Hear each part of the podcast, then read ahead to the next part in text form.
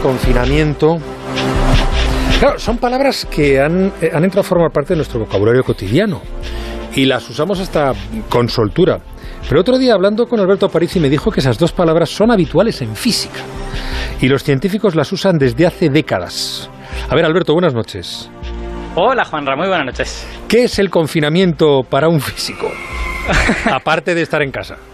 Exacto, aparte de estar hablando desde aquí, desde el comedor. Eso es. Eh, Bueno, pues es una propiedad que tienen algunas partículas, una propiedad de las partículas, eh, se utiliza bastante desde hace varias décadas, y decimos que una partícula está confinada si está encerrada dentro de otra partícula más grande y no puede salir de ella. Bien, eh, vamos a, a frenar un poco. ¿Qué quiere decir que haya partículas dentro de otras partículas? Vale, pues eso quiere decir que, que la- que las partículas pueden ser de dos tipos. Bueno, hay muchas maneras de clasificarlas, pero a nosotros nos interesa esta en concreto. Partículas elementales y partículas compuestas, ¿vale? Mm. Las elementales son las que están hechas solo de sí mismas. Digamos que eh, las elementales no tienen nada dentro, ¿vale? Es, eh, si buscas algo, solo encuentra la propia partícula. Y partículas elementales hay solo un puñado, ¿no? Conocemos 17 a día de hoy. Puede que haya más, por ahora solo 17. Y luego están las partículas compuestas, que son las que tienen dentro otras partículas.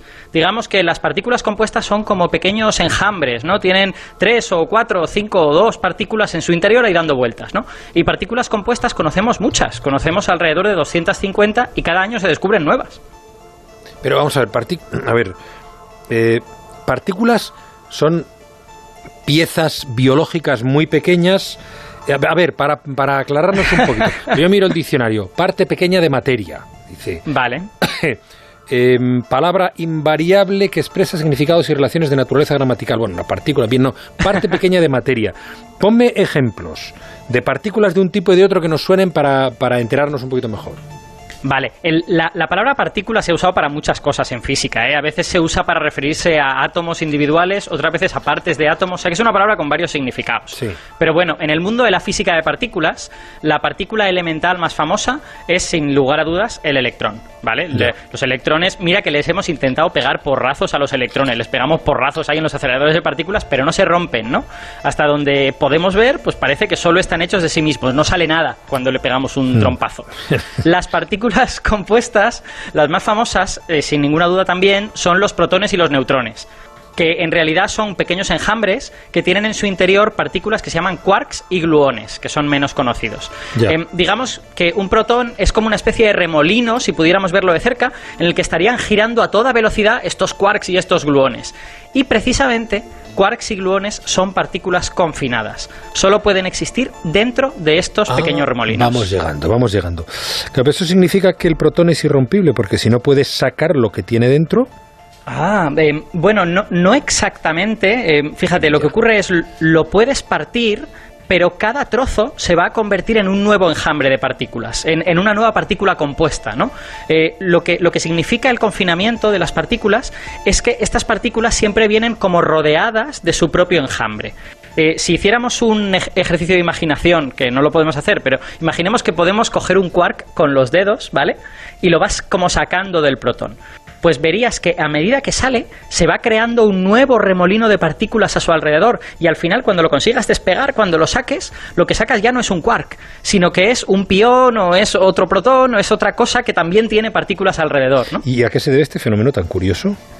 Pues fíjate, Juanra, esto es algo que todavía no podemos contar y lo conocemos desde hace décadas. Sabemos que está relacionado con que la fuerza que mantiene unidas a estas partículas, a estos quarks y gluones, es muy, muy fuerte, muy intensa. De hecho, eh, en física se llama la fuerza fuerte, a secas. Eh, y, nos, y nos podríamos imaginar algo del tipo que el quark siente una fuerza tan intensa que la energía de esa fuerza a su alrededor se transforma en partículas, ¿no? Y por eso hace que siempre esté rodeado de este enjambre, ¿no? Porque esa fuerza intensa se transforma en partículas nuevas. Y, y es probable que los tiros vayan por ahí. Pero a día de hoy, año 2000 2020, y hace casi 50 años que esta teoría se planteó, eh, lo cierto es que nadie sabe demostrarlo matemáticamente.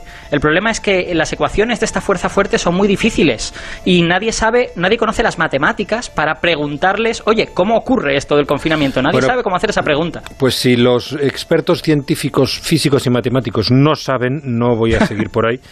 Pero voy a otra cosa. Me dijiste que además del confinamiento, estas partículas también tienen su desconfinamiento. Pues sí, sí, así Salen. es. Para, Sí, pueden llegar a salir para los quarks y para los gluones. El desconfinamiento ocurre a temperaturas muy muy altas, que calculamos que están alrededor del billón con B de grados.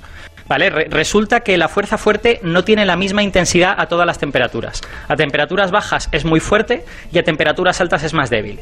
Entonces creemos que cuando llega el billón de grados se ha debilitado lo suficiente como para que los quarks salgan de los protones.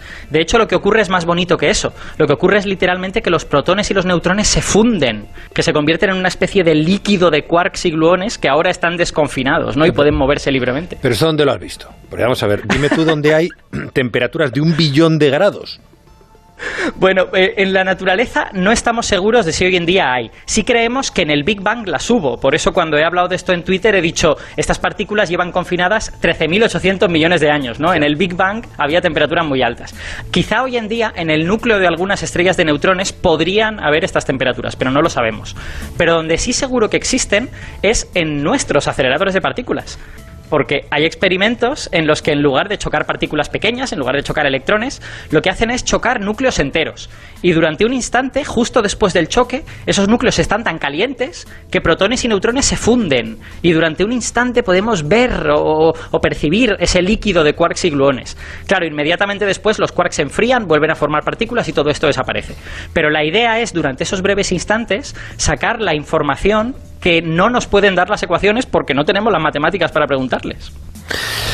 Ah, en fin, bueno, pues eh, ¿sabes lo que pasa con estas eh, inmersiones tuyas en la física? Que resultan tremendamente curiosas, pero luego ya uno no sabe cómo avanzar. Eh, te preguntaré luego para ver, porque no me digas que no estaría bien llevarnos al final a dónde nos llevan, a dónde nos llevan estas, estos movimientos, estas fuerzas, qué nos descubren, cómo somos, el universo que tenemos. Oye, pues si quieres lo hablamos la semana que viene. Pues yo creo que sí, podíamos seguirnos preguntando. Como científicos aficionados que somos, no como tú, seguimos preguntando. Bien, ¿dónde nos lleva esto la semana que viene? Cuídate mucho, Alberto. Venga, un abrazo. Adiós, son las 10 de la noche, las 9 de la noche en Canarias.